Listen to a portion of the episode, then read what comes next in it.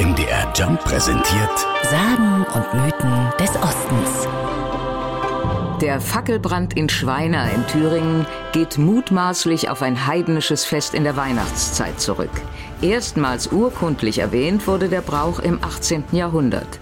Wie das Fackelbrennen in alter Zeit ablief, weiß Andreas Jupe, Mitorganisator des Fackelbrennens. Kurz vor der Weihnachtszeit haben sich junge Männer in Schweina getroffen und haben dann eine mannshohe Fackel gebunden. Das war ein Fichtenstämmchen von zwei Metern Höhe. Da wurde dann ein bisschen Fichtenreis drumherum gebunden. Ja, und kurz vor der Weihnachtszeit, gegen Abend, wurde die dann in Schweina auf den Antoniusberg, gewidmet nach den heiligen Antonius, wurde die dann entzündet. Durch dieses helle, warme Licht, was dann abends über Schweina schien, wurden dann die bösen Geister vertrieben. Möglicherweise ging es aber auch darum, Schweineherden durch die Asche zu treiben, um die Tiere so vor Seuchen zu bewahren.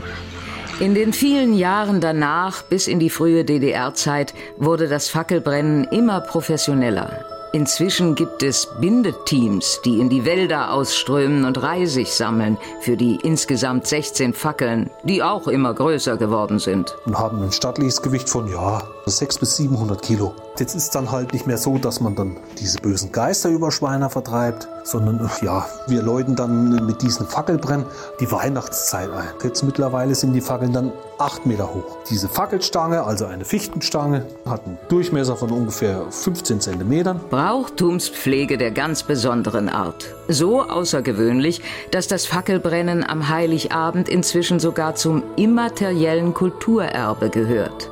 Doch ein Problem gibt's da, erwähnt Andreas Jupe. Das Fichtenreisig rund um Schweiner, also in den Wäldern, wird leider immer weniger, durch das das jetzt das große Fichtensterben ist. Aber ganz früher haben sie dann auch von den Leuten in Schweiner haben sie dann die, die Reisigbesen geklaut.